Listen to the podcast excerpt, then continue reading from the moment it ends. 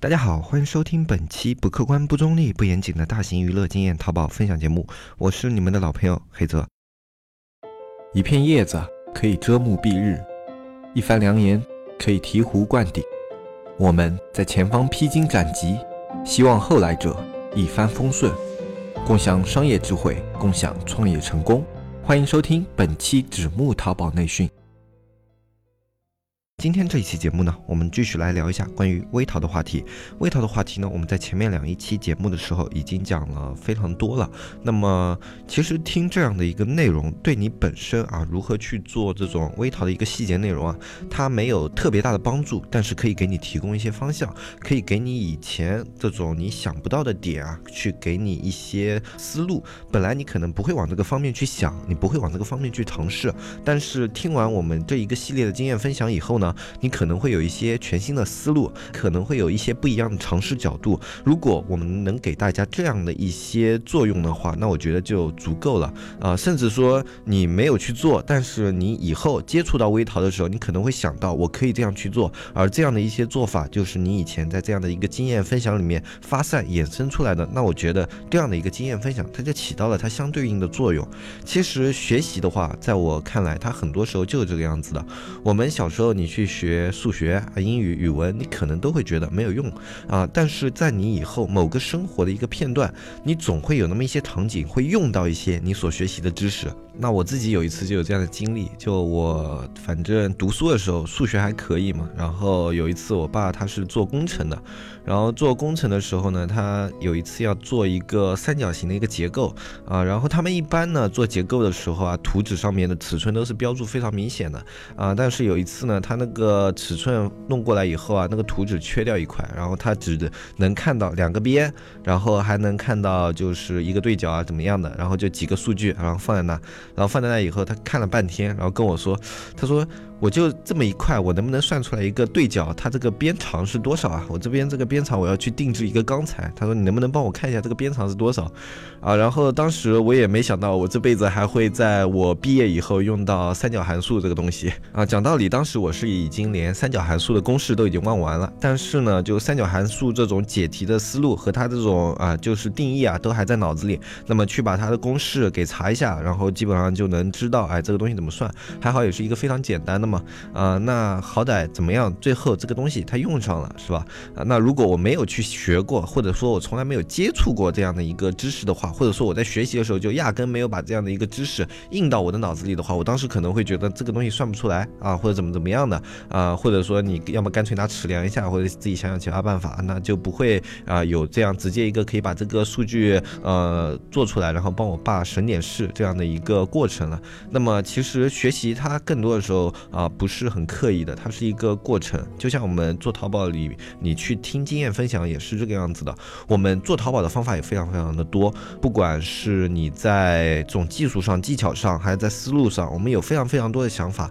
每一个人做淘宝的方法基本上都是不同的。那么在这样的一些方法里面，你去听或者说去学习的时候，啊，更多的是去有一个思路，有一个概念。那么当你自己有一天想要用到这样的东西的时候，哎，你会想到，哎。以前可能会有这样的一种解题思路啊，或者说有这样的一种做宝贝的方法，那么我就可以啊去找一下具体的这样的方法，然后把这种思路回顾一下，然后我可以具体的去给它展开操作啊。那我们主要是这样的一个作用，因为之前有很多听众朋友是反馈过说，嗯呃，虽然说我们这一个系列说要做微淘，但是听了以后还是没有办法着手。那么我已经其实在这个系列之前讲的时候，我就讲得很清楚了，微淘这个东西是不可能我手把手。去教你的啊，这个东西的话，你每个产品每个类目的差别实在太大了。我这边能提供的就总共就是一个思路、一个方向，或者给你扩散一下。那么，如果你的学习能力是属于那种啊自己。没有那种扩展能力和发散能力的，这并不是一件坏事啊。其实有很多人他是这样的，就是呃，学习完一件事情以后，没有扩展能力，没有发散能力，去学一件事情，一定要啊，别人就从头到尾像一个流程化的一个步骤一样啊，去教给他。其实这样的一个学习呢，它有好处也有坏处啊。当然，从发散面来讲啊，这样的学习方式不太适合做生意啊。但是你在一些非常具有专业度的一些岗位上啊，比如说像工程师啊，像 IT 啊。像这种编程员，你在这些岗位上，如果你就是用这种方式去学习的话，你在技术层面上往往是能够达到一个比较强大的层面啊。就你对于每一个呃操作、每一个原理，它的细节你都能够解透的非常的清楚。那么你在这种方面会比较有优势。但是在做生意的话，我觉得这样的一种思维方式和学习方式可能会对你将来在做生意或者说创业这条路上会有所局限。那么我们今天呢，也是继续来跟大家讲微淘方面的一些东西。那么微淘的话，我们之前已经讲了，那微淘你适用于怎么样的一些环境啊？适用于怎么样的一些人群啊？根据不同的人群，你怎么样去思考自己的内容？我们讲了这样的一些方面。那么我们今天的话，来跟大家分享一下，我们怎么样来做一个有趣的微淘。其实做自媒体、流媒体，有趣是一个非常非常重要的一个概念，因为专业这个东这个点这个程度啊，它有两个坏处，一个坏处是它把太多的人拒之门外啊，你越专业的东西，它就往往针对的人群就越少，它就会把越多的你的一些意向客户拒之门外，那么这是一个坏处。然后另外一个坏处是，太过于专业的话，会让你的内容失去可读性。嗯，就好像 Chip Hell 里面有一些大咖啊，他们也是做数码评测的啊，也是有做一些这种呃软件评测、硬件评测这样的一些数码大咖，在 Chip Hell 里面非常多，而且是非常非常专业的。那么他们的评测角度，他们是不从一般人的这种就是需求去考虑的，他们更多的是从这个软件这种专业性能啊、跑图性能啊去啊对比这种各样数据，然后进行分析。那么像这样的一些啊评测博主，他们也有自己的微博什么，但始终在微博上就没有特别的火。因为他们的内容太过于学术性、专业性了，那么他的受众就，嗯，他在自己的受众圈会非常的有粘性啊，就对于他的受众来说，他是一个非常专业、非常可靠的一个博主。但是呢，他对于一个大众的一个圈子来说，它的圈粉能力和阅读性就不那么强啊。一些嗯，在数码类非常有可读性的文章，可以去参考一下，像知客啊，然后还有像一些微博上的一些数码博主也很多啊，大家可以去。看一下他们的内容，他们的内容更多的会有一些交互类的新闻类的一些内容，他们会结合一个新产品，他们的一些实时发布，然后他们会去调侃这些产品，会去讨论这些产品，也会啊编辑一些跟这些产品相关的一些段子。这样的话，他们的内容就充满了可读性，在他们科普的同时，他们兼顾了专业性和娱乐性两方面，那么他们的粉丝粘性就可以吸引一大批也许不是那么专业的受众粉丝，他们的受众面就扩大了，也许有很多人只。是因为他们的风趣、他们的幽默，以及他们在数码方面的可靠性啊，数码方面的可靠性就变成一个附带值了。然后他们就关注了这样一个博主。那怎么样让自己的内容变得有趣呢？那第一点就是去做人设。做人设是一件非常有趣的事情。做人设并不一定是说啊，你一定要去设计一个什么什么样的人，而是说把你的产品、把你的一些形象具象化。不要把它变得那么抽象，就好像我们对比两种东西，一种是电视台的主持人，你去看主持人去主持节目啊，去看他们啊，不是说那种娱乐类的节目啊，就比如说像天气预报啊、新闻联播这样的一些内容，你去啊看这样的内容，你去看这样的主持人，你很难对他们产生感情啊，因为他们的播报都是非常官方的、非常流程化的，所以你觉得他们就像是一台机器在那边进行着工作。但是呢，你换一些，就像娱乐类的主持人啊，他们那些。综艺类的，像汪涵啊、何炅啊这些非常有名的，你就会觉得他们有个性，性格非常的鲜明。然后他们的节目有时候你都不去看了，但是看到这样的人，你就会啊有一种哎，他是一个高情商的人，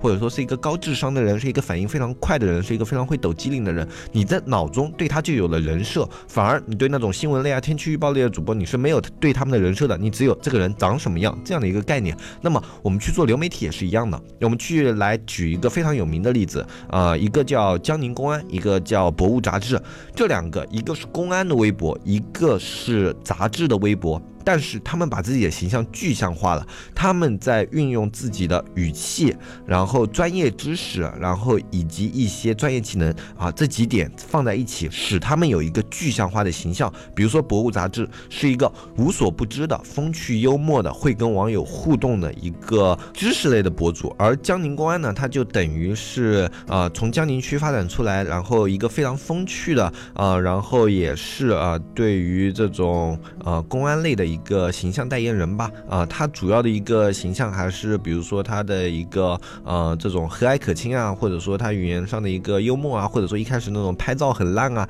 这种东西都成为他的一个形象标签。那么这样的一个形象，他就逐渐变得具体起来，然后他就会啊跟自己的粉丝产生一定的互动，然后。他的内容也会相应的更加的有趣一些。他发一些内容不一定就是什么公安的一些预警啊，跟一些什么平安北京不太一样啊。他可以有一些非常有权威的这种呃消息，或者说一些公告啊。同时，它也可以兼具啊去做一个嗯非常搞笑的、非常娱乐化的。包括他还去写过一个小说啊《江宁探案集》，用这样的一些综合的形象去跟他们的一个粉丝产生互动啊。这边啊。首先我。不客观去评价说这两个微博到底是好不好啊？因为这种东西它太具有主观情绪了。就像我，我非常喜欢《博物杂志》，但是我就不太喜欢江宁这个微博里面的内容啊。那只是我个人的一个爱好。也有人非常喜欢江宁，不太喜欢博博物的；也有人两个都喜欢，也有人两个都不喜欢。这都是大家的自由，无所谓的啊。那么这边的话，我们不是去评判这些微博本身，我们是去学习一下他们去运营这些内容的时候，他们所用的手法。那么我们知道了做人设以后，我们可以给自己做哪些？人设呢？我们常见的一些啊美妆呃服装类的，嗯，包括鞋包类的这种啊，我们可以去做一个像我自己的一个圈子里有一个做手机的啊，然后他每天就是会有一个嗯呃在一些比较高档的餐厅吃饭，然后包括去。买一些非常贵的一些鞋，然后还有自己晒一些自己的这种呃房啊车啊，然后还有自己带的那种水表，比如说绿水鬼啊什么的，都是非常贵的一些东西，就表明了自己这种啊在社会上啊能够去购买这种啊较为奢侈的产品的这种一种能力啊，也是对自己的这种资金肌肉的一种显示。那么他去显示这样的一些东西，是因为嗯他是做一个二手手机生意的，就他去回收苹果或者说。说去给别人去卖一些这种他们换好的官方的，呃，他们不能算官方啊，就是翻新的一些苹果机啊之类的这样的一些产品。那么他在做这样的一些产品的时候。他肯定是需要一些背书的，有因为有很多人会担心你是骗子，我的呃手机给你了以后，你会不会给我故意报低价或者怎么样的，或者说你卖给我的手机肯是不是那种肯定有质量问题的那种什么的？那么他去经常展现自己这种比较奢侈的这种生活的话，那么别人会觉得啊他的一个资金实力是比较雄厚的，他不会去乐于说啊去骗这么一点钱，或者说坑这么一点钱啊，会让别人产生一种信赖感，这就是他做人设的一种方法。那还有一种就是。非常简单的，大家都能用的一种方法，就是把你的产品具象化啊。比如说像现在很多的官微啊，一汽大众就会管自己叫众哥啊，对吧？然后像这种有的一些呃俱乐部的他们那种官微啊，像一些电竞俱乐部啊，或者说体育俱乐部他们的一些官微会称为自己什么妹、什么弟、什么哥啊，这种很多。然后就是让自己的形象变成一个具体化的人，用这样的一些称呼让自己变成一个具体化的人，然后把自己的语气稍微调。整一下那种非常官宣的内容呢，去给它调整一下，然后比如说跟在里面加一些跟别人有互动的一些语言啊，就好像啊，就是说这样的一种怎么，你可以加一些自己的评价、一些看法啊，你可以加入到这些东西里面，哪怕这个产品是你自己家的，你也可以说这样的产品，如果这个月发工资的话，我一定会买。那运用这样的一些话术，你的内容就不再冷冰冰，哪怕你说的也是一些非常常见的一些营销类的文章啊，或者说只是介绍产品，但是只要把语气调整一下，那么别人会更加有耐心去看这样的一个内容，他们会觉得是一个人在跟他们介绍这样的东西，他们会有一种这种交流的感觉，就叫交互感，那么他们就更乐于去接受这样的内容，这是在微淘这样的一种流媒体上啊特别常见的一种方式。那么还有。另另外一种极端的话，就做到极端的一个专业性，就你的一个专业程度要会让人非常的幸福，就好像很多的一些科普视频，他们里面会列举非常多的数据，非常多的参数，但是这样的一个视频的话，它或者说这样的一个文章内容的话，会有一个问题，就我们之前讲的，它会把大部分的人拒之门外。比如说你是一个母婴类的博博主，如果你是那种非常客观的理中客那种母婴博主的话，那么你能吸引到的就仅仅是那些啊非常。专注于自己妈呃小孩教育的那种妈妈粉，呃，就他们对于自己的小孩特别重视，他们希望自己看到内容是非常具有权威性的，而不是那种非常俏皮的。那么你只能吸引这么一部分，然后很多的一些就是不是那么的专业，或者说不是那么的讲究的那些妈妈，你就圈不到这一部分的粉丝，或者说哪怕圈到了，他的一个粘度也没有那么的高。不过反之有一个好处就是你这一批粉丝，他对你的信赖度很高，然后他的一个转化能力是非常非常强的。比如说你作为一个非常权威的机构，你去推出你自己的一些母婴产品，然后通过参数对比啊什么的去做介绍的话，他们会很好的去接受，转化率会相当相当的高，而且你这个客户定位会是非常非常精准的。所以这样的一个环境下，你啊转化率就相对高起来了。这种的话，我们常见于很多那种高客单的产品，非常非常高客单、利润非常高的这些产品，你不是特别在意你的用户的数量，你只是在意这一批用户我能不能转化，我能转化几个。如果你是在意这方面的话，那么你就可以用这种特别专业的方法去做。呃，不过我建议大部分的人可以尝试一下更加有趣的、更加人性化的去做人设，更加形象化、具体化的这样的一个方法去做你的微淘，因为这种方法的话。更加简单，它的门槛更低。就像专业性的内容，就需要你自己有非常非常高的一个专业度。如果你本身不具有一个非常高的专业度的话，那你去做这样的东西，就往往会出现很多的问题。呃，而且会需要持续不断的学习，耗费非常多的精力。而前面一种呢，相对轻松，呃，而且你可以在内容上做的更丰富啊，更加有趣。呃，做这个东西的内容的过程也会相应的更加的有趣一些。呃，那么今天这期内容的话，就跟大家说到这里啊。最近。近的话，其实因为我们这边在做一些调整啊，所以非常的忙啊。我们之前包括我们的办公室做了一些装装修，然后做了一些翻新，然后还有一些场地做了一些分割和迁移啊。因为去年扩大了团队嘛，然后地方不够用了，然后就需要去一个新的场地，然后啊就也忙了非常长的一段时间嘛。